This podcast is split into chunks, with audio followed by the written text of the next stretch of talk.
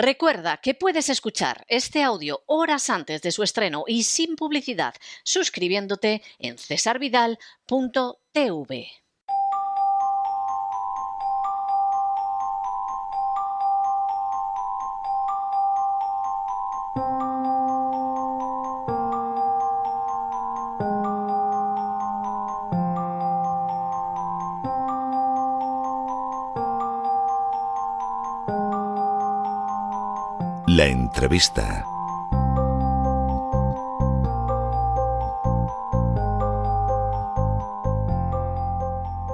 Estamos de regreso y estamos de regreso para esa última entrevista que tenemos todos los viernes y con la que concluimos los espacios de la voz de la semana. Siempre digo, y es de justicia que lo diga, que la conclusión del programa a lo largo de la semana está a cargo de colaboradores extraordinarios que lo mismo nos acercan a la psicología que a la literatura, a la economía o a la forma correcta de hablar y escribir en español. Pero que la entrevista de los viernes nos trae a alguien muy especial. Ese alguien muy especial en ocasiones es una persona conocida internacionalmente, en otros casos solo nacionalmente, a veces localmente, pero es de esas personas a las que hay que acercarse, a las que hay que escuchar con cuidado y que desde luego siempre nos aportan mucho. Es el caso de nuestro invitado de esta noche. Para aquellas personas que sigan los programas de televisión de cesarvidal.tv, especialmente el Gran Reseteo, para aquellos que sigan el Despegamos o que sigan el programa de la voz, es bastante claro que prestamos mucha atención la semana pasada a los atentados del 11 de marzo de 2004, entre otras razones porque no solo cambiaron la historia de España, sino porque se trató del peor atentado terrorista de la historia de España, incluso podría decirse de la historia europea. Y su importancia, además, lamentablemente no queda relegada, circunscrita, limitada al ámbito de lo histórico. Para aquellas personas que tuvieran ocasión de ver cómo nos acercamos a ello en el Despegamos, en el gran reseteo de don Lorenzo Ramírez, eh, seguramente les llamó la atención, sobre todo a quienes no lo conocieran, que hiciéramos referencia a un libro titulado Las cloacas del 11M, que tanto a juicio de don Lorenzo como a mi juicio personal es el mejor libro sobre los atentados del 11 de marzo. Esto, por supuesto, es subjetivo. No están ustedes obligados a aceptar el criterio de don Lorenzo Ramírez y el mío propio, pero los dos coincidíamos sin asomo de dudas de que entre la bastante abundante literatura que se publicaron sobre los atentados, este es el mejor libro. Es un libro que hay que leer, es un libro al que hay que acercarse y es un libro que arroja muchísima luz sobre lo que fueron esos atentados. Hoy queríamos repasar los atentados y con quién mejor lo podríamos hacer que con don Ignacio López Bru, autor de las cloacas del 11M. Don Ignacio, muy bienvenido, muy buenas noches. Muy buenas noches, don César. Muchas gracias por las palabras que ha, que ha dicho sobre mí. Muchas gracias. Bueno, eh, son totalmente sentidas, ¿eh? o sea, no, las tome usted como algo laudatorio, porque en realidad es algo descriptivo, y aquí don Lorenzo Ramírez y yo coincidimos como, como en otras cosas, pero en este caso sin asomo de duda. Primera cuestión, eh, don Ignacio, en relación con los atentados del 11M. Si usted tuviera que explicarle a alguien qué pasó el 11M, ¿qué le diría que sucedió aquel 11M? Bueno, eh, eh, el 11M es un, es un, es, un atentado muy complejo, ¿no?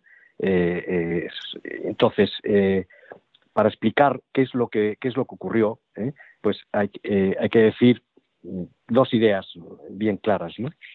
Lo primero es que no sabemos, no se sabe quién lo planificó ni quién lo ejecutó.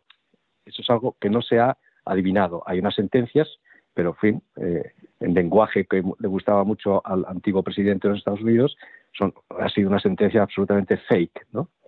Y, eh, después, pues eh, decirle que todo lo que se ha contado, que eso es precisamente la versión oficial que se remata con esta sentencia que he hablado, todo lo que nos han contado que ha sido los atentados, pues es mm, desde el principio hasta el fin es una, es una falsedad, no tiene nada que ver, es una cosa posterior a los atentados, es un montaje con el cual se tapa el auténtico atentado que hubo de los, del 11M.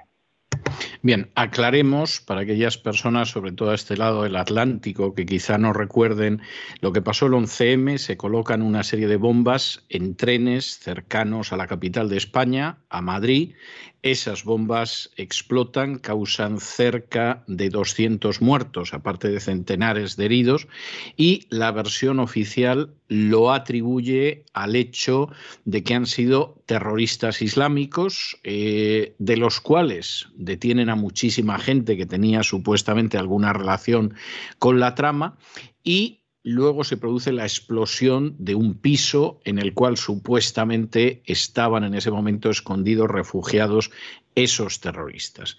¿Qué hay de verdad en esa explicación? Bueno, esto, eh, eh, esa explicación es, una explicación, es falsa en el sentido que es algo eh, que se va, se va construyendo a lo largo de los días, ¿no? me imagino que, entraremos un poco en el núcleo de lo que, pero para, para, decirlo de alguna manera, yendo ya directamente a lo que se montó, pues eso fue una cosa, una decisión que se tomó que había que islamizar, ya le explicaré después por qué, pero que había que islamizar los atentados y entonces se va, se va echando por los diferentes eh, eh, cuerpos van echando mano del retal que tienen, que en este caso son, pues, eh, son confidentes de la policía, gente que está relacionada en su mayor parte sin un antecedente, en, su, la mayoría de ellos islamistas y que están relacionados más bien con el, con el AMPA. Y entonces, pues estos personajes son a los que se les, se les viste con, un, con una imagen de islamistas y eh, eh, eh, poco a poco se va llevando una trama en la cual desemboca en, el descubrimiento, se va, eso es algo que empieza a hacerse a partir del quinto día después de los atentados, ¿no? Empiezan a salir cosas nuevas, por ejemplo, se habló de una caravana que curiosamente coincidió con la caravana el 28 de febrero que venía de, ETA, ¿no? Sí. coincidió en el mismo día una caravana que por lo visto pues uno de los eh, uno de los eh, eh, estos personajes de Lampa que por lo visto pues que se había islamizado según nos cuentan pues llevaba los explosivos unos explosivos que, nos dicen que se adquirieron en, en, Asturias y entonces bueno pues se empieza contando esto poco a poco y, y, y, más o menos sacando la luz a estos personajes no que se va de alguna manera pues con otros personajes interpuestos los van van entrando en escena, ¿no? Y al final, pues ocurre que eh, tres días antes de que vuelen estos personajes en, Leganés, pues sacaron la foto prácticamente de los siete que, volaron, pues de seis de ellos tres o cuatro días antes. Dijeron, estos son los, estos, no sabemos cómo, a qué, cómo pudieron llegar a esa conclusión, pero nos lo contaron y entonces, en efecto, después ocurrió pues algo tan increíble como bueno pues eso que ocurrió esa, explosión por lo visto pues se juntaron estos personajes que son de varias tramas no tenían esas tres tramas básicamente no tenían nada que ver entre ellos bueno pues eh, es curioso que cuando le sacan el, la foto eh, diciendo estos son los que, los, los terroristas pues como decía el difunto Fernando Mújica al que echamos muchísimo de menos ¿no? decían bueno pues esta gente o sea cuando ve cuando ve esto pues lo toman como una cosa de lo más normal y se van a tomar un cafelito Dice, en vez de haber hecho lo que seguramente tenían que haber hecho, que es irse en patera, pues no, se dedican después a hacer toda una serie de cosas y a reunirse juntos, ¿eh?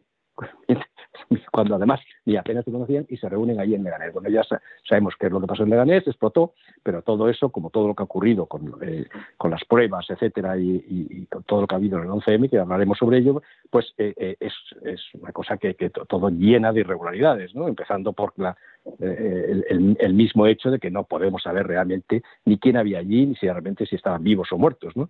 hay algo tan llamativo y tan increíble ¿no? como que no se encontró eh, pasaron por allí por el juicio del juicio del pasaron todos los TEDx que estuvieron en, Leganés y les preguntaban todos los, eh, todos los abogados, ¿vio usted huellas de sangre en las paredes? Ninguno, ninguno vio ninguna huella de sangre, lo cual es impresionante, ¿no? Que se exploten siete, por lo visto, siete personas haciendo un círculo y que no se vea ningún rastro de sangre en todo el este. O sea, eso es claramente, seguramente, pues esa era sangre eh, coagulada de personas que estaban ya muertas. ¿no? Eso es lo, lógico. Además, bueno, pues eh, no solo eso, sino cantidad de cosas que, que ocurrieron ahí, por ejemplo, bueno, que tenían tenían seccionadas, cinco de ellos tenían seccionadas las falanges de los dedos, de manera que no se les podía identificar, eh, no se les hizo autopsia, no se hizo autopsia, es impresionante, ¿no? O sea, fíjese usted que cualquier cosa, que cualquier muerte violenta en eso, por supuesto, hay una obligación de hacer, autopsia, ¿no? Ahí no se hizo autopsia de nadie, ¿no? Claro, pues que, no habría que datar, ¿no?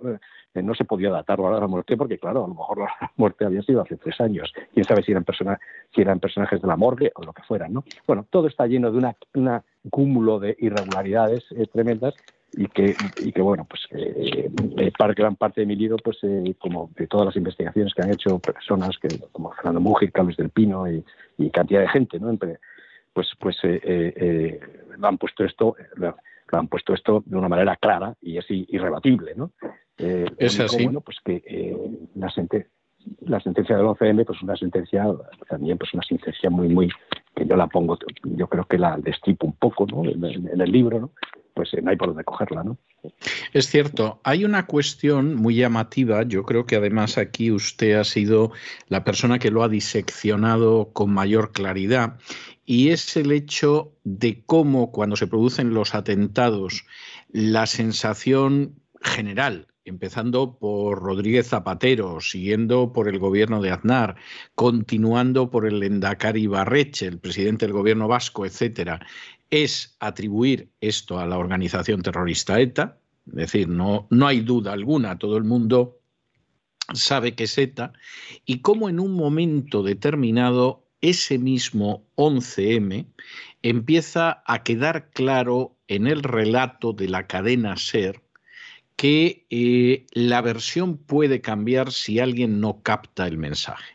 Es decir, eh, Iñaki Gabilondo entrevista a Carol Rovira, que entonces era eh, la cabeza más destacada del, del, independentismo catalán, y luego entrevista a un personaje vinculado civilmente a la organización terrorista ETA, el mensaje que lanza esta gente es un mensaje de que hay que entender lo que ha pasado en los atentados para cambiar la trayectoria.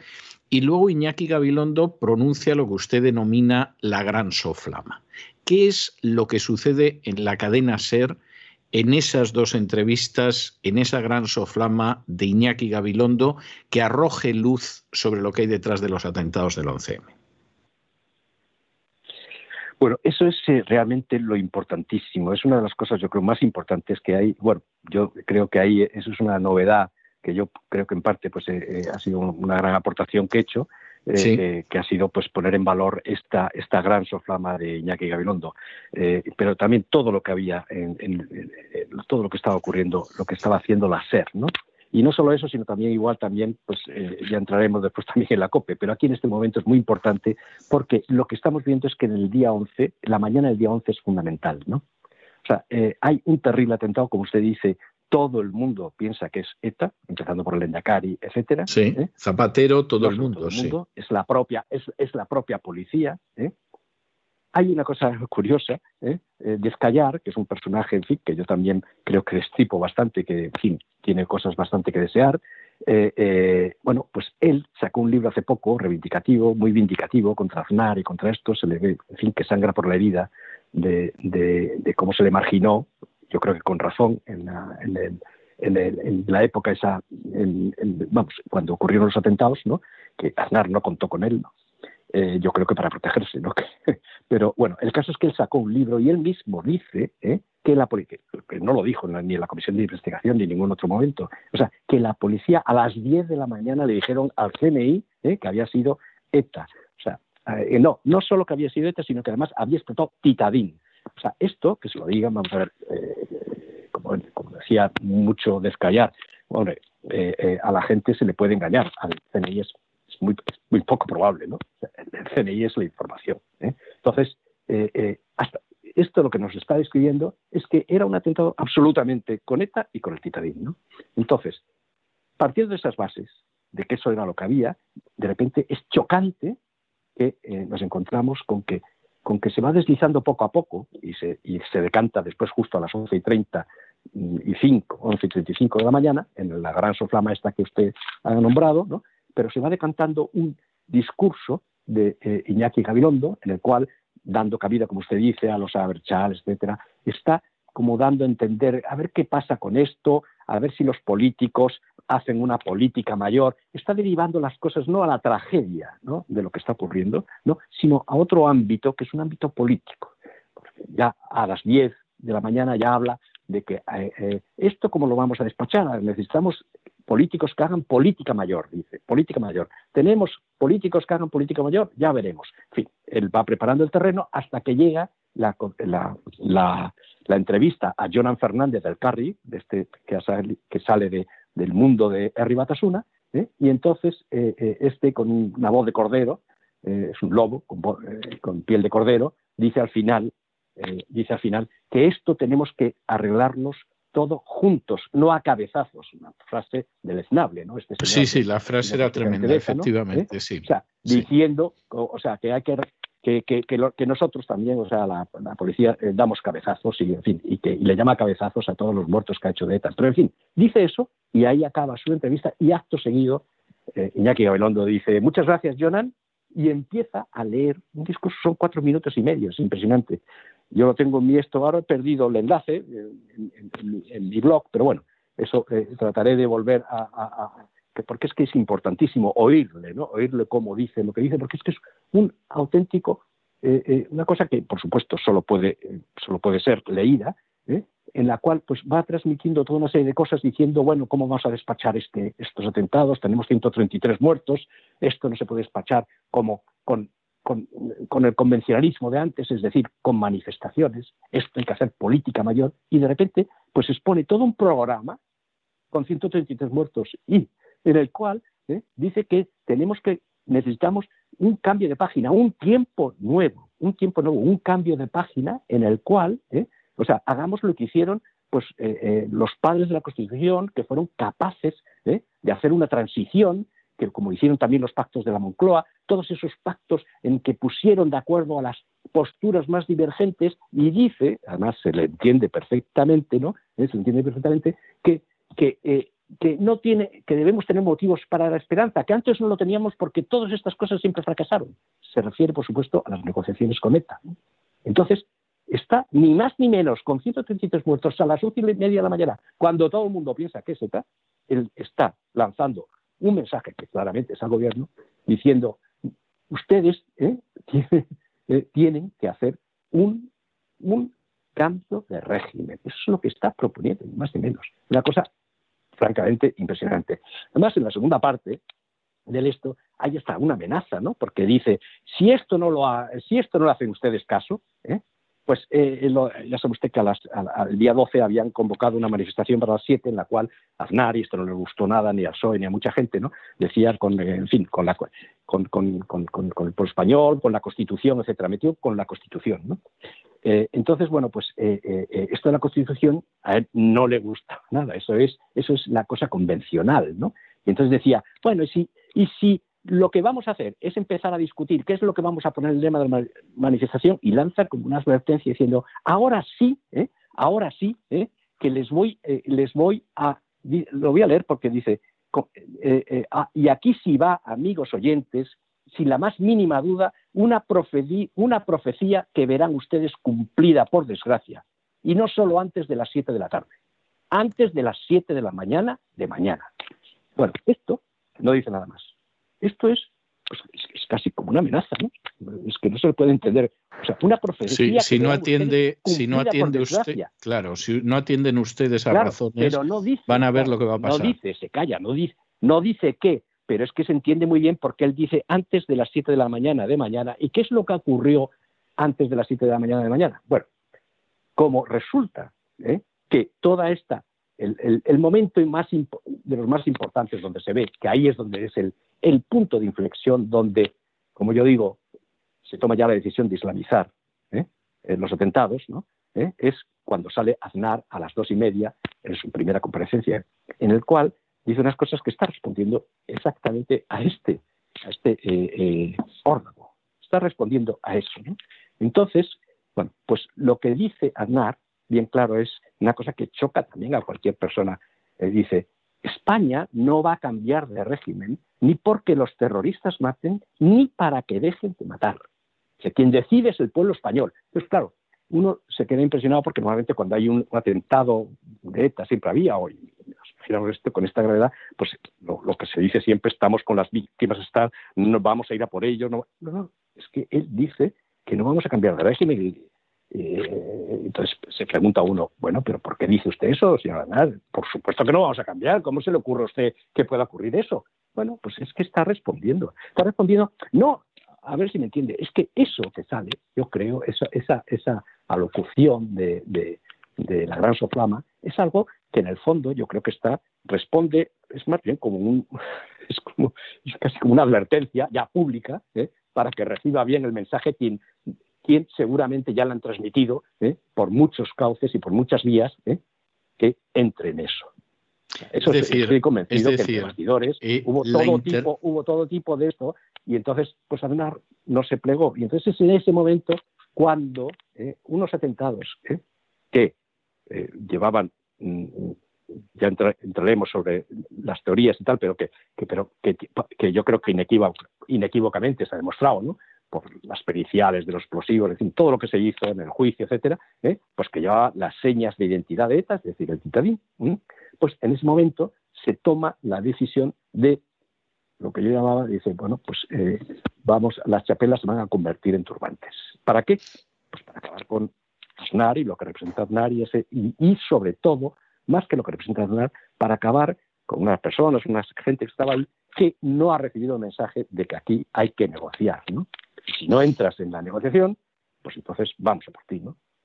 Y, vamos a ver, pues entonces... realmente lo que empieza a ocurrir a partir de esa hora, que es muy bien. Entonces, a aparecer las pruebas falsas. Vamos a ver, si yo le entiendo bien, en un momento determinado se producen los atentados. La finalidad de esos atentados es alterar el orden constitucional, modificar el orden constitucional, ir hacia otro régimen, por eh, decirlo de una manera sencilla. Los atentados lo mismo se pueden atribuir a ETA, aunque de momento empiezan a atribuirse a ETA, que atribuirlo a otra trama. A Aznar le hacen saber que efectivamente tiene que prestarse a ese cambio de régimen y por si fuera poco, aparte de quien pudiera hablar más o menos en privado con él, la cadena SER ya va en esa línea cuando entrevista a Jonan, cuando entrevista a Carol Rovira y sobre todo con la gran soflama de Iñaki Gabilondo.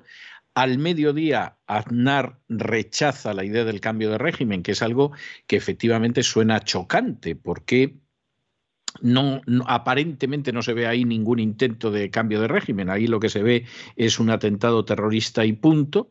Y en el momento en que Aznar lo rechaza públicamente es cuando eh, se empieza a cambiar la información que se está dando y con lo que nos encontramos ya es con un atentado terrorista islámico que por supuesto va en contra del Partido Popular y que le hace perder las elecciones un par de días después. Entiendo que esta es la tesis que usted sostiene. Bien, eh, dentro de esa tesis, que a mí me parece que está muy bien defendida y que además no hay nada más que volver a escuchar a Aznar, a Carol Rovira, a Jonan y sobre todo a Iñaki Gabilondo para, para darse cuenta de que está muy bien entrelazada. ¿Quién es finalmente quien ha perpetrado los atentados? ¿Esos son atentados que derivan de ETA? Esos son atentados que derivan de las cloacas del Estado, de las alcantarillas del Estado. Esos son atentados con una intervención de servicios secretos extranjeros. Eh, ¿Quién organiza esos atentados? ¿Quién los perpetra? Bueno, esto eh, vamos a partir de la base, por supuesto, ¿eh?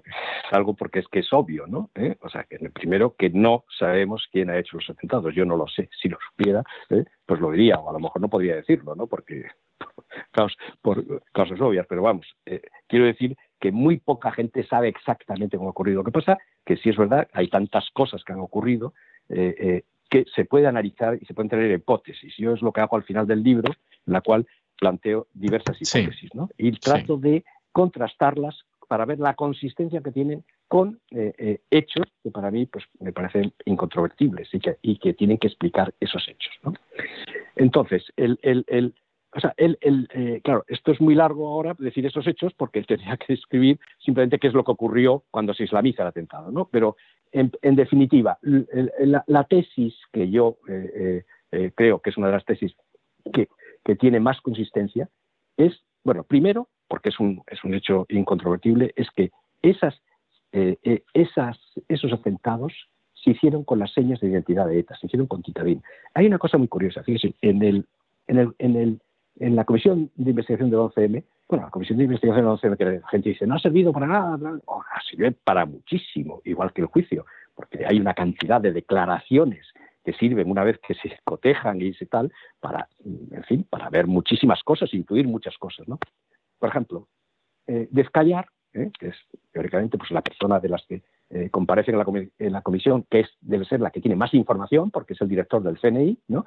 Bueno, pues eh, hay un momento sin que prácticamente me diga nadie nada, pero como pero es como lanzando un dardo, dejándolo ahí caer. Dice un momento y dice, vamos a ver, ustedes hablan de Titadín, de que Titadín ha sido ETA, que si tal y que si cual. Dice, vamos a ver, si decir Titadín ha sido ETA, no. Si usted dice Titadín, no ha sido ETA. Si usted dice Titadín, lo único que puede decir es que lleva la firma de ETA. Lo cual, lo cual sí, sí, la frase es tremenda, sí. Sí, quiere decir que puede haber sido ETA o puede haber sido un atentado de bandera falsa, con las señas de identidad de ETA. ¿eh? eso es lo que se está diciendo exactamente con eso. Bueno, eh, eh, ¿qué es lo que, qué es lo que al final, o sea, se ve claramente, pasa que la sentencia lo, lo, lo, trastoca de una manera falsa, ¿no? Pero lo trastoca. Pero en los atentados hubo titadín. Eso está bien claro. Y entonces, y hubo Titadín, entre otras cosas, independientemente de que haya sido ETA o no haya sido ETA. Yo personalmente creo que no, ¿eh? creo que no, creo que es un atentado de bandera falsa de ETA. ¿eh? Pero, pero la idea era que pudiera atribuirse. sí. sí, Claro. Sí, pero y fíjense, y no solo que pudiera atribuirse a ETA, es que en principio yo creo que así estaba planificado. Yo creo que esto estaba planificado un poco como, como lo de OMAC, como Domac, ¿eh? que fue pues un, eh, pues un atentado que después se podría, ¿eh? se podría pues echar la culpa a una, a una, una, parte salvaje, no controlada, etcétera, ¿no? Pero el, el, el, pero vamos, que en, en, cualquier caso lo que lo que era fundamental que tuviera la señal de identidad porque lo que se trataba es que el gobierno creyera que había sido ETA. Eso era fundamental. Porque esto es una operación de inteligencia donde hay, vamos, es un poco el mundo del Carré, ¿no? ¿Eh? Aquí hay dobles agentes, hay una, una cantidad de, de, de, marasmo y, de, dentro de la ciénaga que es algo impresionante, ¿no? Bueno, pues el, el, el, era fundamental, ¿por qué? Pues porque eh, si se hace, como se ve y es consistente con esas ofertas que se le hacen, ¿eh? precisamente partiendo de que era ETA, ¿por qué se le hacen? ¿Por qué se le hace? lo primero que se pregunta a alguien dice, bueno, pero ¿usted cómo puede entender que se le hagan esas ofertas por la mañana al gobierno que más ha combatido a ETA para que la perdone y que haga una negociación con ella? Pues, claro, la, respuesta es esta. Si, si, lo, hacen, ¿eh? es porque tienen bazas muy fuertes que jugar. Entonces, ¿cuáles son las bazas muy fuertes que jugar? Pues seguramente hay, uno, hay unos chantajes muy importantes, unos chantajes muy importantes dentro de la, de la lucha antiterrorista. Eh, como usted sabe, Fernando Mújica fue el que abrió todo el panorama ¿eh? al, mes, al mes con el gran artículo, el primer agujero que escribió, en el cual contaba una cosa eh, fundamental que habían dicho todos sus, en fin, sus, sus, enlaces Fuentes, y, los servicios secretos, etcétera, ¿no? Y es que se esperaba, el gobierno esperaba un atentado de ETA mm, para el día 12 y que lo iban, como la tienen la ETA la tenían ya prácticamente, estaba teledirigida casi, estaba controlada, estaba infiltrada, ¿no? ¿Eh? Sabían todo lo que iba a hacer, ¿eh? Todos esos, eh, se pueden llamar atentados señuelos que hubo de la caravana de, la caravana de Callaveras, el, Chamartín, incluso eso que no ocurrió, pero que lo contaron, ¿no? Que las doce mochilas bomba que iban a, enterrar en Baqueira Beret, donde iban, todo esto justo tres meses antes, todo esto son preparaciones para lo que se esperaban que iba a venir el día 12. Pasa que, bueno, pues le cogieron, eh, eh, ellos pensaban que iba a ocurrir eso, lo iban a desbaratar, iban a, además a, eh, con eso, a desbaratarlo y acoger a toda la cúpula y los y los y, los servicios logísticos y operativos de ETA. Y, bueno y lo que ocurrió es que le adelantaron un día las elecciones y le pusieron 200 muertos encima de la mesa claro. Es decir si yo le entiendo bien el plan del gobierno del Partido Popular es que el día 12, que es el día antes de las elecciones, nosotros le damos un golpe a ETA, impedimos un atentado y arrasamos en las elecciones del día siguiente. Y en vez de poder llevar a cabo ese plan del gobierno del Partido Popular, el día 11 se produce un atentado que no se esperaban, hay 200 muertos y el gobierno se encuentra con un panorama totalmente distinto. Así es. Y, bueno, y esto es una cosa que además lo del día 12 lo dice, sí, lo dice Fernando Mújica, pero es que, bueno, yo lo analizo en mi libro, todo lo que dicen los altos mandos eh, policiales y de la Guardia Civil, etcétera, y es que todos esperaban para justo antes de las elecciones, más o menos confirma un poco lo que dice, eh, eh, esperaban un gran atentado. Eso es lo que esperaban. Bueno, pues eh, si le lanzan, estamos en el día 11 por la mañana con la gran soflama, si, eh, o lo que hubiera por debajo, ¿no? Recibir a donar, si le, si, le lanzaron esos envites, esos órdagos, pues está claro que es porque tenían bazas y esas bazas seguramente tienen que ver pues con esa, con esa especie como de, de, de, de, de dirección de ese atentado incruento que iba a ocurrir el día 12, ¿no? en el cual, pues bueno, pues se, eh, se, lo descubren, se encuentra con un gran atentado y probablemente eh, todo eso puedan hacerlo valer pues, eh, pues, pues la gente que, que, en ese momento tiene información, ¿no? Y eso, eso están dentro, porque en fin, como usted se puede imaginar, tanto en los servicios secretos como la policía y esto, pues está absolutamente dividida políticamente, ¿no? Entonces tienes tú de, banderías de, de, todos los signos, ¿no? Eh, y bueno, pues el, en, ese sentido, pues se debieron enterar de cosas, ¿eh? incluso que podían ser muy delicadas. Hay una, un aspecto, una cosa, porque parece que hay un chantaje. ¿Dónde puede estar ese chantaje? hombre, hay, yo eh, le doy mucha importancia a un artículo que escribió Luis del Pino, que se llamaba Reflexiones acerca de la masacre del 11M, en la cual, hombre, Luis del Pino, igual que Fernando Mujica, son personas, yo no soy, yo no, yo no soy un periodista, yo no tengo acceso eh, eh, a, la investigación, por decirlo así, yo soy más bien como un analista, ¿no? Aunque lo único que sí ha aportado, que hablaremos después, es lo de la fonoteca de la copia, que eso sí lo conseguí yo, ¿no? Pero, pero no soy un, investigador como son, que son personas que como, como periodistas no solo tienen capacidad de, profundizar en las cosas, sino que además les vienen a ellos la información. ¿no? Entonces, hombre, pues eh, a, Fernando Mújica en el, primer agujero negro le vinieron información de todos los, cuerpos y fuerzas de seguridad del Estado que querían de alguna manera, pues, oye, eh, decir, oye, ¿qué pasa? Que, aquí ha pasado algo gordo y que no vamos, eh, no estamos, que, que, no van a conseguirlo, ¿no? O sea, empiezan a dar pruebas. Entonces, bueno, Luis del Pino dice que en su artículo que eh, eh, estos atentados señuelos y sobre todo las 12, eh, las 12 mochilas de Vaquera Brez, todo, todo lo que se hizo, en el, pues que se pregunta, yo no sé la información que tiene, pero en fin, para mí sí me valió porque, porque me pareció pues bastante, bastante fiable, ¿no? se pregunta Luis del Pino si no es probable que dentro de los operativos que después usted que un mes después, ¿eh? Eh, eh, aprovechando casi lo de Leganés para que pasara desapercibido, se desarticuló uno de los aparatos importantes logísticos de ETA. Entonces se pregunta Luis del Pino, ¿para qué se hizo eso? O sea, había a lo mejor uno o dos confidentes del Estado, de la policía, dentro del aparato de ETA, del aparato logístico de ETA.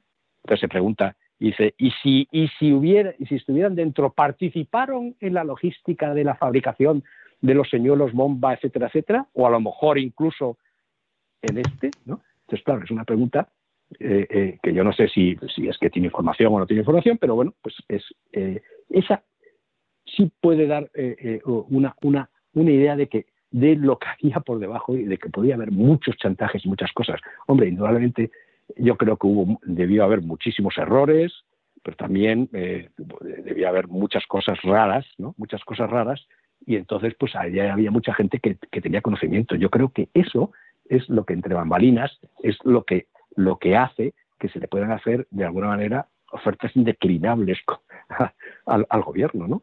O sea, eh, porque es que no tiene ningún sentido, no se puede entender cómo se le puede ofrecer eh, eh, negociaciones, cambios de régimen, etcétera, ¿no? Es una cosa. Entonces, parece, pues parece obvio. Ahora, hay, hemos estado hablando antes de una terminal mediática que mucha gente recuerda, es decir, el, lo que usted llama la gran soflama de Iñaki Gabilondo, las entrevistas con Jonan, con Carol Rovira, etcétera, muchos las recordamos y de eso que te quedas absolutamente pasmado de, lo que estás oyendo, pero hay otros personajes que no están menos relacionados con, con todo lo que sucede en esa trama informativa del 11M y que sin embargo han conseguido desaparecer de la memoria colectiva. Estoy pensando en Apezarena y en general en la COPE. Es decir, la cadena COPE eh, después, sobre todo por la acción de alguno de los programas, va a insistir mucho en tirar de los hilos para descubrir qué hay detrás de los atentados del 11M durante años, pero en un primer momento, durante ese fin de semana, y bueno, el día del atentado, la jornada de reflexión, el fin de semana y, todas esas horas que son decisivas, la cadena COPE va siguiendo de manera, yo diría que sorprendente e incluso anticipada lo que va a ser la versión oficial y ahí tiene un papel muy importante a Pezarena. ¿Qué, pasa en esa situación? ¿La COPE también se ha prestado a ir en esa dirección? Estamos hablando de una terminal del Opus Dei que iba en esa dirección. ¿Qué pasa? Bueno, esto eh, a la gente le cuesta entender el 11M porque eh, porque eh, nos han vendido un de una manera, una forma maniquea. pues si es ETA, si es Tiradín es ETA, si es Gomado Seco es el, es, son islamistas, si es ETA gana el PP, si son islamistas gana el PSOE, todo este tipo de cosas que emponzoñaron y, crearon un caldo de cultivo que fue una auténtica guerra civil de baja intensidad, como yo lo he llamado, ¿no? En, el pueblo español. Eso fue lo que se provocó, lo que se provocó, ¿no? Y entonces eso ha dividido y ha hecho que la gente la ha también ha hecho que la gente pues sea de una manera acrítica, ¿no? ¿Eh? No no pueda preguntarse las cosas, ¿no? No pueda preguntarse las cosas. Entonces, les resulta muy difícil entender cosas que que precisamente no son maniqueas, son complejas, ¿no? Y que tienen que ver pues con esto que estamos hablando, eh, pues en este caso, de es este cambio. Este cambio que hubo en el que se decide, ¿eh? en el que se decide eh, de alguna manera islamizar los atentados que empieza a ocurrir a las dos y media, que es cuando va la Renault Kangoo a, la central de la policía en Canillas, ¿no? Que es, y ahí pues empiezan a aparecer unas cosas que no había en ningún lado, y es y es cuando a las eh, nueve de la noche pues hay una eh, hay una soflama bueno no una soflama no en un periódico hay un, grupo que es de los más sospechosos eh, eh Abu Hassan al-Masri es, una especie de buzón donde se mete todo el mundo para como decía descallar pero que, coge y ya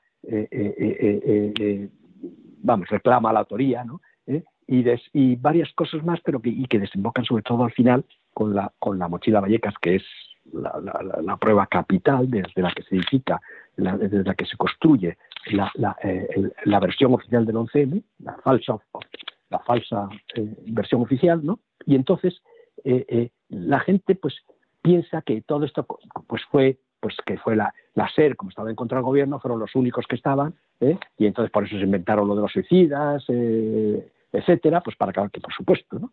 Pero lo que no puede entender la gente es que dos cosas, ¿no? Primero, todo, o sea, el, lo que el cambio que ocurre, el cambio que ocurre eh, con la islamización de, los atentados está basado en dos cosas. Primero, el escenario del crimen, que son los trenes, ¿eh?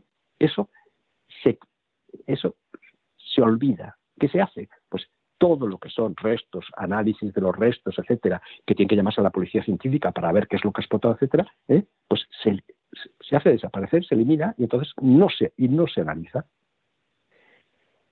De esa manera quitan el foco en lo que verdaderamente ocurrió y, y sitúan el foco en, en, pruebas preconstituidas, pruebas que empiezan a aparecer, ¿eh? que son falsas, que son la Renault Kangoo y que aparecen en otros escenarios. Y esas pruebas que aparecen en otros escenarios ¿eh?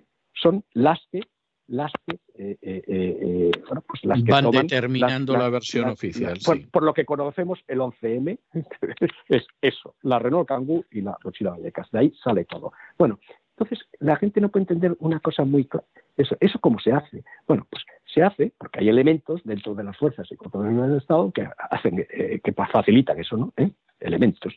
Entonces, lo que no pueden entender es que, por ejemplo, todo lo que es la eliminación de pues, pues, todo lo que ocurrió en los trenes, el, auténtico atentado, eso es una cosa que hace un sector de la policía, pues es un sector de la policía al frente del cual ¿no? el máximo responsable pues una persona se llama eh, el comisario de seguridad ciudadana, Santiago Padrogén, que es eh, más o menos de la línea de lo que, de lo que eh, llama Fernando Mujica el plan del Opus dentro de las fuerzas y cuerpos de seguridad del Estado.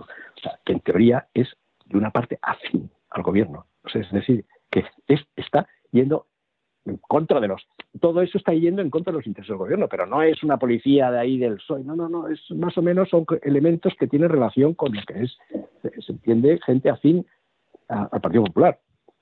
Por supuesto, eh, eh, eh, después, todo lo que va ocurriendo, todo lo que va saliendo, pues también de alguna manera hay la Renault Kangoo, se puede decir más o menos que eso depende un poco de la Jefatura Superior de Madrid, donde hay gente que es más afín al Partido Socialista, como es el, eh, pero eh, después la mochila de Vallecas, eh, el escenario de la mochila de Vallecas, pues tiene una, importancia fundamental también, pues el, sector de la Comisaría General Ciudadana, el sector del clan del Opus, con un personaje añadido muy importante, aunque es una persona que siempre ha estado vinculada al PSOE en la policía, que es Javier Fuentes, ¿no? que fue comisario general de, de, información con Felipe González, pero que toma, toma las riendas un poco por la noche cuando aparece la, eh, la mochila y todo, y hay cosas muy raras ahí, muy, raras, ¿no? Pero, eh, claro, entonces no se puede decir, nadie puede decir, no, no, es que les tomaron el pelo, les tomaron el pelo, es que estos del PP son unos pardillos, eh, no, no, perdona, fueron ellos, ellos los que cambian esto, eso solo se puede entender, porque se tenía que tapar el atentado, había que, había que tapar lo que había ocurrido antes, porque había unas amenazas muy importantes. Esa es la única explicación que tiene esto. Y eso también ocurre en los medios de comunicación, ¿no? En los medios de comunicación está claro que el ser, la SER, iba a muerte y a degüello contra el Partido Popular, ¿no? eso está, en su, está en su naturaleza, ¿no? No se lo puede pedir, por otro lado, otra cosa, ¿no? ¿Eh?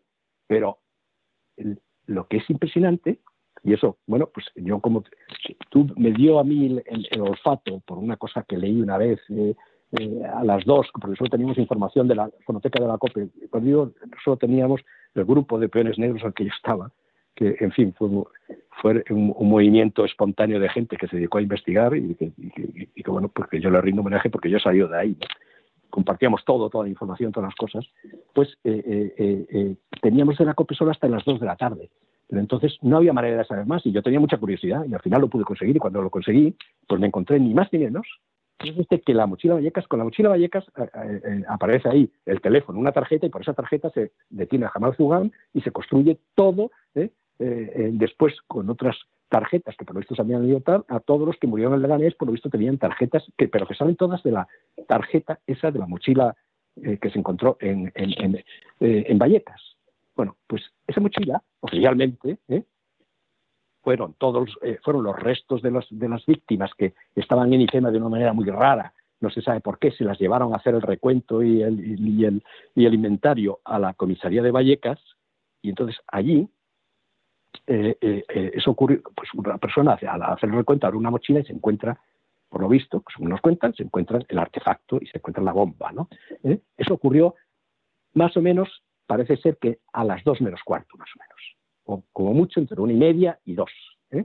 Pero parece ser que más o menos a las dos menos cuarto de la mañana. Bueno, pues me encontré con que a las nueve y cinco de la noche, es decir, cinco horas antes, más o menos, cinco horas antes, en el noticiario Juan Baño, que es el, especialista. que se encargaba de interior. En la, COPE, En, política interior y terrorismo y todo esto, que tiene muchos contactos con la gente, con los, las fuentes eh, esas de la, las fuentes de la lucha antiterrorista, ¿no? Pues dijo esta frase así, dice, en una, eh, según fuentes de la lucha terrorista tal, tal, tal, en una de las mochilas que no ha explotado, ¿eh? se ha encontrado un teléfono móvil. Y dice, y desde ese teléfono móvil ¿eh? es además desde, el que se han hecho las llamadas para detonar el resto de las bombas. Eso a las 9. Después, a las 11, a Pesarena, es como para rectificar. Se rectifica esto porque, claro, esto es una información que dice que al decir eh, que era para detonar, claro, eso es una cosa absurda, cómo va a llamar a, una, a un teléfono que está eh, eh unido a, unos a 5 kilos o 10 o 7 kilos de masa explosiva, ¿cómo se le va a ocurrir a un terrorista teclear ahí los números para tomar el resto? Estaba claro, que eso no, no, tenía ningún sentido. Entonces, a las 11 lanzan, otro bulo, que es que la, la, eh, eh, en, en, la Renault Kangoo se había encontrado un teléfono móvil. Esto lo dice a Pezarela. O sea, otro teléfono móvil, no un teléfono móvil, otro teléfono móvil, que sería el número 14, ¿eh?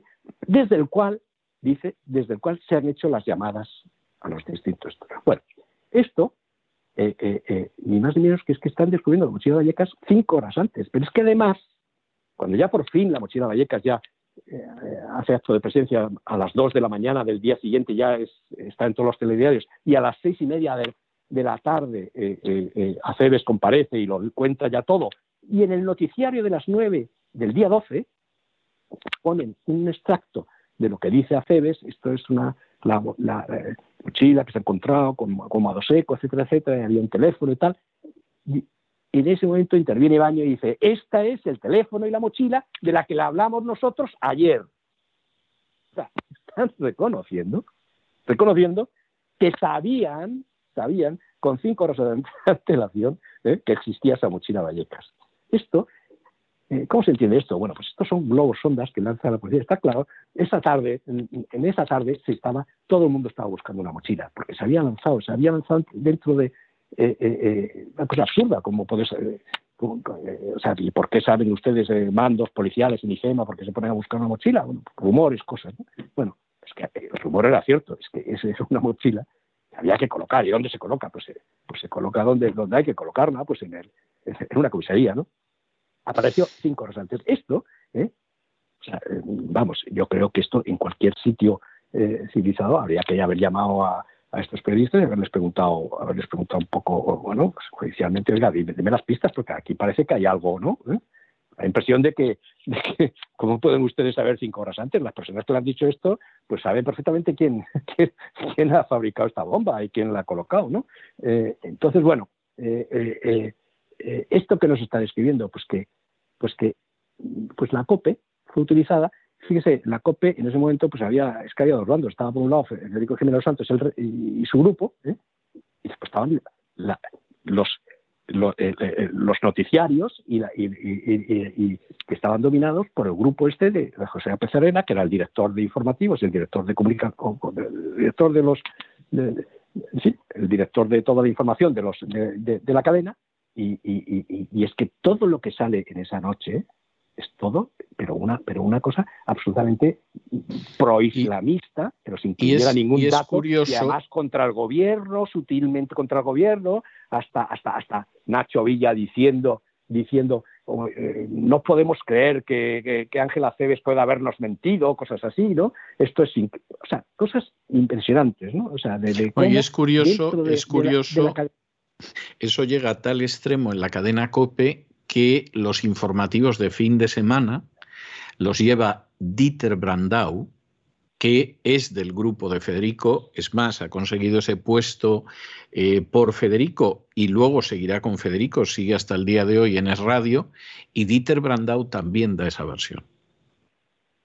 Es decir, los, da también esa versión, la versión de Apezarena. Es decir, que, que ahí realmente todo lo que es eh, el grupo que se mantiene, yo diría que fuera de, del programa de Federico, prácticamente. ¿no? Eh, la cadena COPE va precisamente en esa dirección, pero incluso gente de Federico. En última instancia, yo no creo que Dieter Brandau actuara por maldad en eso, eran los datos que le pasaba informativos de COPE y lógicamente eran los datos que él a su vez replicaba el fin de semana y ese fin de semana lo replicó, pero no cabe la menor duda de que ahí realmente quien estaba era, era Pezarena. Es decir, esos datos, eh, en última instancia, es a Pezarena el que tira por ahí, ¿no? Yo, yo vamos, es que no hay, no hay otra cuestión, ¿no? Sí, Sí, vamos, yo, yo creo, pero no solo eso, ¿no? sino que además ya sabe usted que la, que la COPE pues eh, secuestró su fonoteca, nunca ha salido a la luz. me, lo va a decir a mí, que estuve, bueno, yo estuve años allí y mis programas desaparecieron de COPE. Yo tengo los programas que yo hice en COPE, en la linterna, los años que fui director, los tengo porque había gente que eran fans y los tenían grabados y en un momento determinado me los dieron. Pero las varias temporadas, porque fueron varios años que yo estuve en COPE, mis programas han desaparecido. Sí, pues esto con lo que le quiero decir con esto es que, eh, vamos a ver, cuando Aznar eh, eh, se planta y dice y dice que, que, que, no van a cambiar de régimen, o sea, está diciendo no negocio, ¿no? ¿Eh? Me planto, ¿no? Eh, Aznar no sabía cuáles eran, eh, con quién contaba. No, no, no, es obvio pues, y, y, es obvio. No, tenía ni, no, tenía ni idea y es que creía que en sus huestes eh, contaba con mucha gente con la cual no contaba. Gente que estaba expuesta, gente que a lo mejor no era tan amiga como podía parecer. ¿eh? Y entonces, pues por eso es complicado que la gente entienda, porque la gente entiende las cosas ¿eh? como se las han puesto, ¿no? En plan maniqueo. Esto es así o así, o sea, o es, o es, esto es Titadín, es el PP, tal, y entonces enseguida te miran y te clasifican desde ese punto. No, no, es que la, la realidad es muy compleja, la realidad es muy eh, poliédrica, ¿no? ¿Eh? Hay, otro elemento para el mal. Hay otro elemento del Opus Dei muy importante que usted menciona en artículos que han aparecido después de su libro, dentro de esta trama en la que entra Pezarena, en la que entra la gente de interior que se supone que eran cercanos al gobierno de Aznar, pero que se la juegan al gobierno de Aznar de una manera tremenda. Hay otro personaje que es Fainé que es eh, otra pieza clave para apoyar toda la idea de un cambio de régimen que pilota la Caixa y que, y que desde luego es otra de, esas piezas que finalmente actúan en, medio de esta situación, aunque eh, no aparezca nunca y no se sepa nada. Bueno, es que, eh, claro, el, el eh, el Opus Dei es una organización muy compleja, es una compleja, eh, no se puede hablar de ella porque da miedo, ¿no? O sea, sabe usted, ¿no? No me sorprende. Más o menos me sorprende. Eh, sí, claro. Y entonces, pero, pero claro, la gente no se da cuenta, piensa que, la, que el Opus Dei pues, es una organización retrógrada, de derechas, española. Bueno, puede que, seguramente todo lo primero es cierto, pero eso de española, cuidado, eso hay que ponerlo bien entre telas. Las relaciones del Opus Dei con, la oligarquía financiera catalana viene de antiquísimo. ¿eh? Sí, pero desde sus comienzos, desde su nacimiento, desde su nacimiento.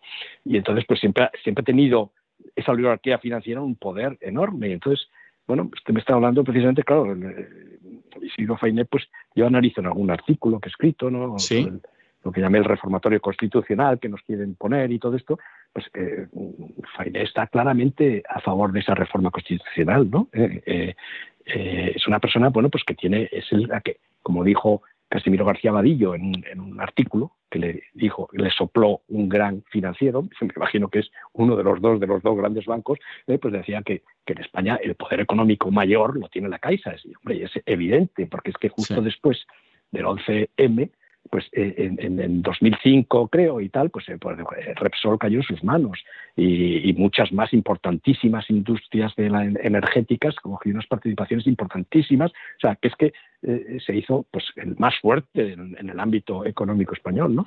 Entonces, bueno, pues este, esto, esto es, vamos, cuando CEME, desde luego, después han, han tenido una preponderancia y un poder que ha cogido pues la cabeza enorme, ¿no? Entonces me habla de, eh, le hablaba por eso, de que, que, son españoles, es español, pues, pues depende, ¿no? Pues depende. Hombre, hay mucha gente, el Opus Dei, el Opus Dei cúpula, pero ha tenido, el Opus Dei ha tenido un diputado de ETA en el Congreso. Bueno, la reina. La reina, efectivamente. sí, sí, sí, Pero, pero mire usted, esto, el, el, el, vicario general, el que mandaba en España, desde el año 2002, ¿eh? o sea, que es la persona más fuerte después del, del, precepto que haya en, Roma, etcétera, como se llame, ¿no? Pues, pues era un señor que se llama Román Errando Prat de la Riva, nieto de Prat de la Riva. O sea, Prat de la Riva, el creador del catalanismo, ¿no? O sea, que con eso quiere decir que hay una relación muy importante, ¿no? Muy importante, eh, eh, muy importante. Entonces, es curioso porque, porque eh, hombre, esto es una cosa que no sé si a qué obedece, ¿no? Pero que desde luego, que desde luego, en la política, esto se ve también en la política en España. Después del, del después del 11M, casi todas las personas, casi todas las personas que están de alguna manera la derecha, ¿no? Pues vinculadas al, al, Opus Dei, pues casi todos ¿eh? han sido más o menos favorables. ¿eh? Esto yo lo he seguido con lupa, ¿no? ¿Eh? En manifestaciones que han hecho, ¿no? Pues al pacto ese de hacer una reforma de la Constitución. Eso es algo a lo que no se prestó, por supuesto, Aznar, ¿no? Pero que es algo que si Mariano Rajoy pues traicionó al electorado, traicionó a, a, los votantes del PP, porque, porque cuando consiguió esa mayoría absoluta, pues no hizo nada, hizo todo lo contrario, eh, admitió todo, todos los, toda la ideología de género, etcétera, todo lo que hizo el PSOE. ¿eh? Sin embargo, hay una cosa ¿eh? que Mariano Rajoy sí no estaba dispuesto a hacer, y es la reforma de la Constitución. Y por eso se lo quitaron de medio.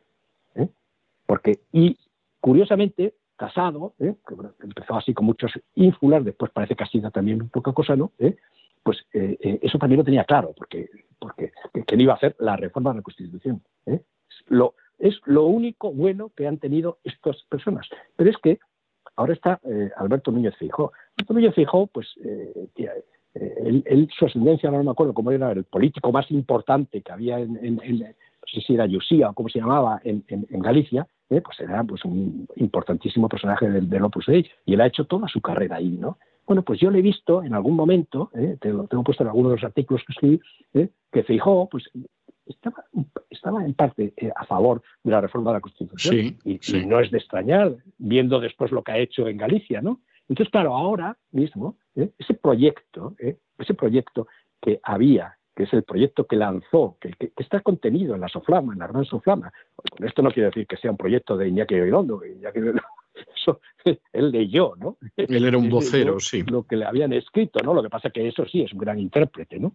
Bueno, pues eh, vamos, con esto lo que quiero decir es que ahora mismo, pues yo tengo mucho miedo porque eh, yo no sé si eh, Alberto Núñez Fijó sí llegará a un acuerdo para cambiar la Constitución con, esto.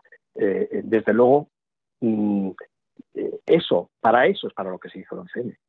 Para eso, para lo que se hizo el 11M, está tardando mucho porque no es tan fácil cambiar, eh, eh, en fin, cambiar la configuración, la estructura, el ser de un país con la historia que tiene España, pero es lo que quieren hacer a toda costa, ¿no? Y entonces, pues, a mí ahora mismo sí que me da un miedo enorme, Un miedo enorme, porque, bueno, pues el, al menos en la parte del PP que había anteriormente, eso sí estaba claro, no iban a entrar en ese mejunje, ¿no?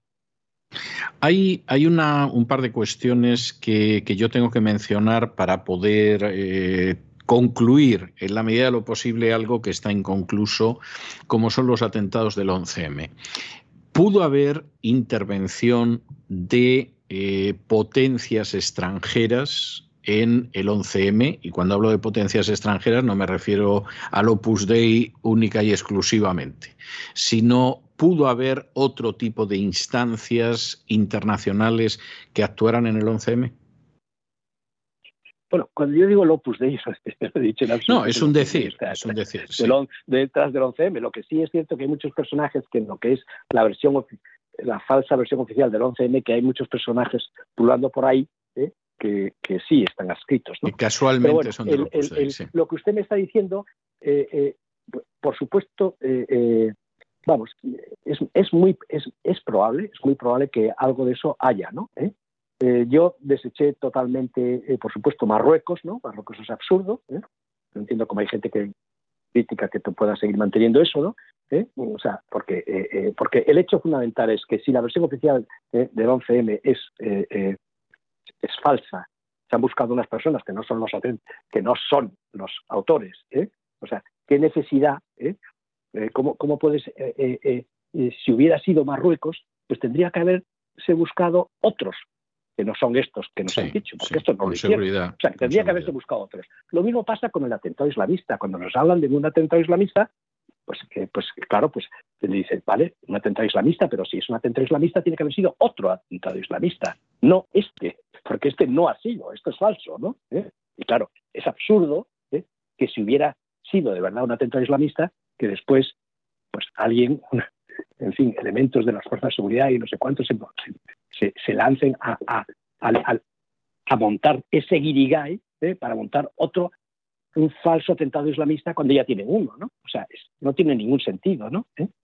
Ahora bien, eh, potencias extranjeras pueden haber intervenido. Hombre, pues por ejemplo, si hubiera sido Francia, ¿no? Es consistente, tiene su lógica, pero siempre y cuando, siempre y cuando, o sea, para que el, siempre que haya intervenido una esta, solo tiene, solo se puede entender si ha tenido la colaboración de alguna manera, la colaboración de cloacas internas. No, solo, se puede entender desde ese punto de vista, ¿no? Porque, desde luego, eh, eh, por ejemplo, si Francia hubiera hecho solo un atentado contra España, ella, o sea, en el fondo descabellada, pero si lo hubiera hecho ella sola, no lo hubiera pasado. ¿eh? Lo que pasa que si está unida a esa trama que he descrito más o menos, esa trama de falso atentado de, bandera falsa de ETA, con los problemas que hay para el gobierno, por el chantaje que le pueden hacer, etcétera, pues entonces, pues sí puede estar en colaboración, pero, pero siempre con esa, con esa trama. La trama, la trama del chantaje, la trama interna, esa es fundamental para entender, para entender el, el 11M.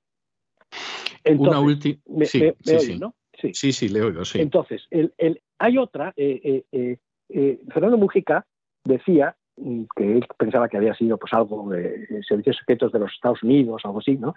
claro, él lo relaciona también como si hubiera sido un atentado islamista de bandera falsa hecho por los, más o menos por los Estados Unidos, ¿no?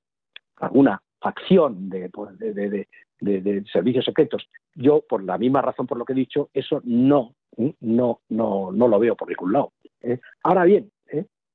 puede haber intervenido alguna otra instancia, ¿eh? Aprovechándose precisamente de este, de este núcleo interno, puede haber colaborado alguna instancia, incluso de Estados Unidos, o quién sabe, pues de la OTAN o, o, de cualquier parte de Europa, puede haber colaborado en esto, pues, pues, pues, podemos pensar que también, porque hay muchos elementos, hombre, por ejemplo, el globalismo, ¿no? ¿Eh? Que, estamos viendo ahora, los objetivos del, globalismo, entre otras cosas, pues eh, eh, está en acabar con naciones. Una, una, nación que además históricamente pues es, es, es, es, siempre se ha querido acabar con ella, que es España, ¿no? Entonces, pues no sería, no sería de extrañar que hubiera podido haber algún tipo de conexión, ¿no? que hubiera habido un apoyo, a lo mejor importante, pues de sectores, quién sabe si globalistas. Pues fíjese usted, eh, eh, eh, ya por un caso que usted conoce fenomenalmente porque ha hablado mucho de él, ¿no? Pero fíjese usted la, simplemente la participación que tiene George Soros en la cantidad de operaciones encubiertas que se han realizado en las revoluciones de color por toda Europa, ¿no? Central, y también, pues, incluso por, por el norte de África, ¿no? O sea, pues es impresionante, ¿no? Es impresionante, o sea, pues eh, eh, eso en colaboración con elementos de la CIA, con lo, con lo, con lo, que sea, pero eso sabemos objetivamente, ¿eh? objetivamente, por ejemplo, pues que este personaje, ¿no? Este personaje se dedica a desestabilizar, a desestabilizar países y a cambiar gobiernos. ¿eh? También sabemos, por ejemplo, pues que, que, que, la ANC y Omnium Cultural han sido financiadas por este señor. Sí, es cierto. Eh, eh, este señor ha financiado el separatismo catalán. Ahora que se habla siempre del separatismo catalán, que si Putin y qué tal, pero, pero si no habláis de lo más obvio, que, que, es, que es esta vertiente. Que es la financiación de Soros, es cierto. Es verdad. Claro, es verdad. entonces, entonces todo esto, todo esto, eh, o sea, son cosas que no podemos saber. Estamos en, me pregunta, ¿puede ser? Y yo digo, claro que puede ser, ¿no? O sea, puede ser, no lo sabemos, ¿no? ¿Eh? Pero es plausible porque, pues, eh, porque para llevar a cabo un atentado de esta envergadura, ¿eh? tiene que haber poderes muy importantes, ¿eh? poderes muy importantes. Esto no, no se atreve a hacerlo cualquiera. Tiene, que, no creo. que ser poderes, muy, muy, muy importantes que pueden dar el visto bueno o el apoyo logístico o cualquier cosa. Entonces, pues desde ese punto de vista, sí, por supuesto que eh, ahora es eh, yo no lo relaciono en absoluto ni con Marruecos ni con nada. Tiene que ser una otra cosa de un ámbito del ámbito occidental y siempre apoyando apoyando la trama fundamental la trama fundamental que es la que la que permite la que permite dar pues y explicar todo lo que eh, todo lo que eh, la actitud del gobierno de los cambios de lo que, que, se trate de tapar el, atentado etcétera no que es esa trama de cloacas internas ¿no? ¿Eh? una última cuestión don Ignacio qué ha quedado del 11 de marzo es decir, no voy a entrar en la cuestión del recuerdo, porque mucha gente, desde luego, no lo recuerda o no lo quiere recordar. En el caso del Partido Popular, eh, ha procurado irse distanciando, sobre todo desde que Rajoy llega al poder, quizá quizá por temor a que apareciera ese atentado que iban a desarticular el día 12 de marzo y los terroristas se adelantaron el 11 de marzo y se la jugaron, quizá por eso, no, no tengo una certeza del 100%, pero ¿qué ha quedado al final de ese atentado? Finalmente eh, ha conseguido llevar a España donde lo quería llevar o la ha ido empujando de tal manera que ya está muy cerca del lugar al que quería llevarla? Sí, totalmente, ¿no? O sea, eh, eh, ha neutralizado, ¿no?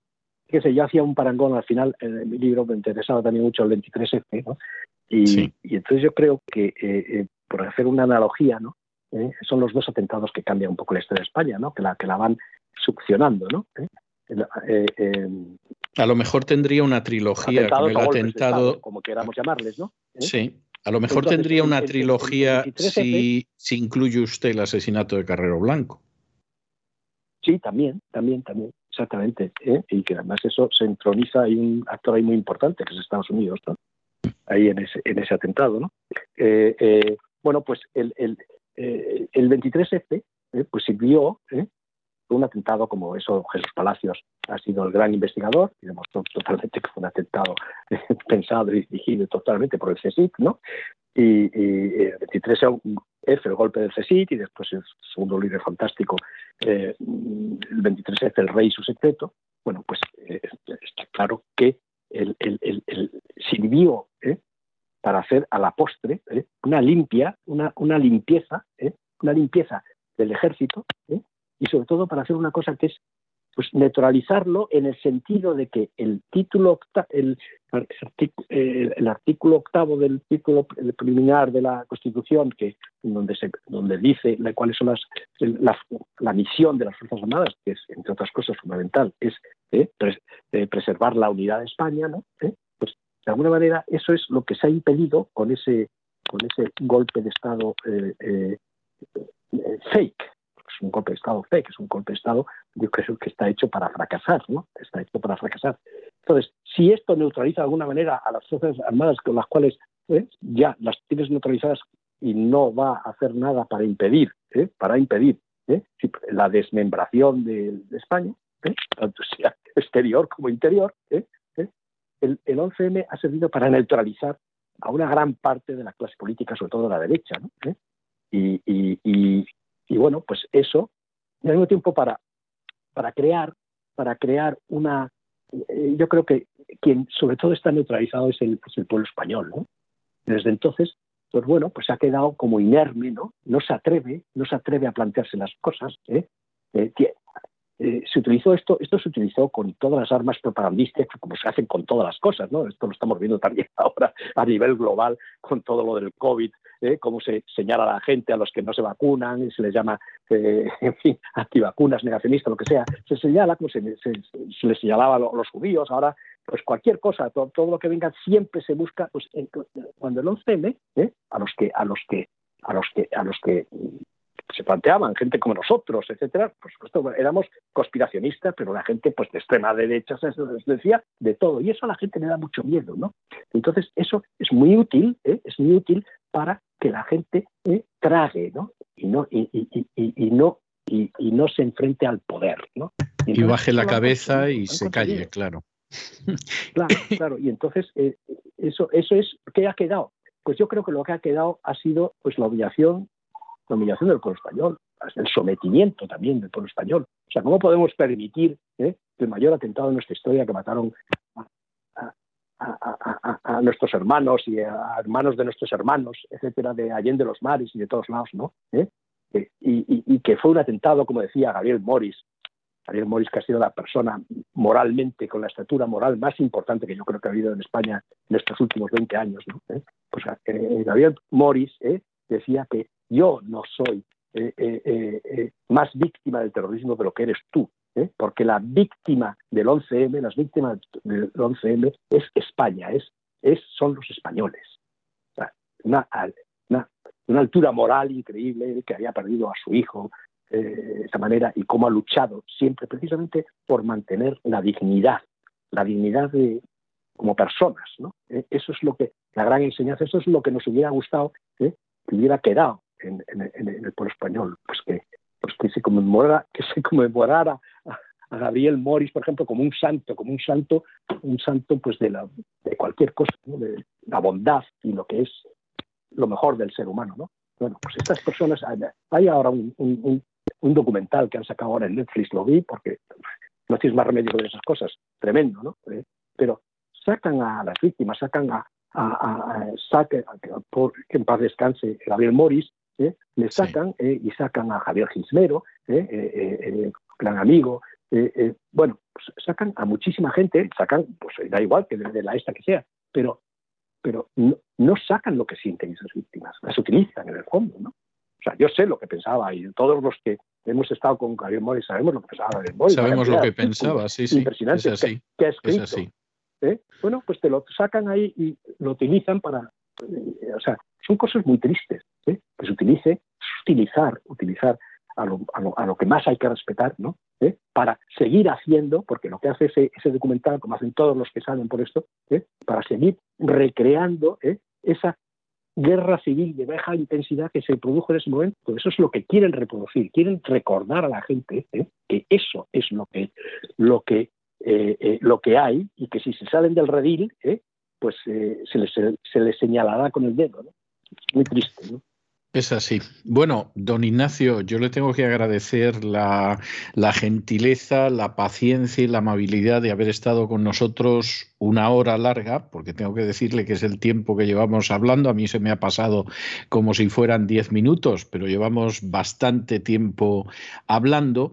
Y cuando estas entrevistas se celebraban, eh, tenían lugar en el estudio, como en su día yo le entrevisté a usted, pues eh, yo siempre tenía la costumbre, como un pequeño detalle, de regalar uno de mis libros dedicado a la persona que había tenido la amabilidad y la gentileza, como ahora es su caso, de someterse a la batería de preguntas. Siempre hacía la salvedad de que no estaban obligados a leerlo, pero era un pequeño detalle. Esto es imposible ahora en el ciberespacio, no existe esa posibilidad y lo que yo hago es dejarles siempre una melodía, una canción, una pieza musical.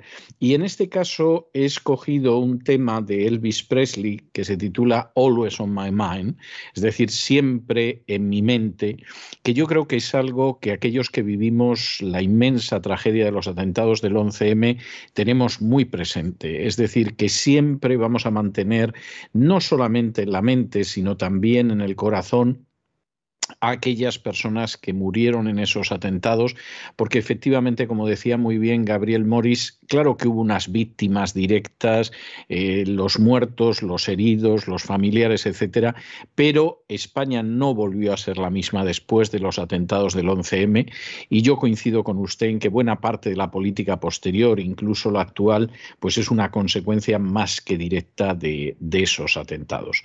Muchísimas gracias, don Ignacio. Recordar su libro Las cloacas del 11M, que insisto, a mi juicio, pero también al de don Lorenzo Ramírez, es el mejor libro sobre estos atentados.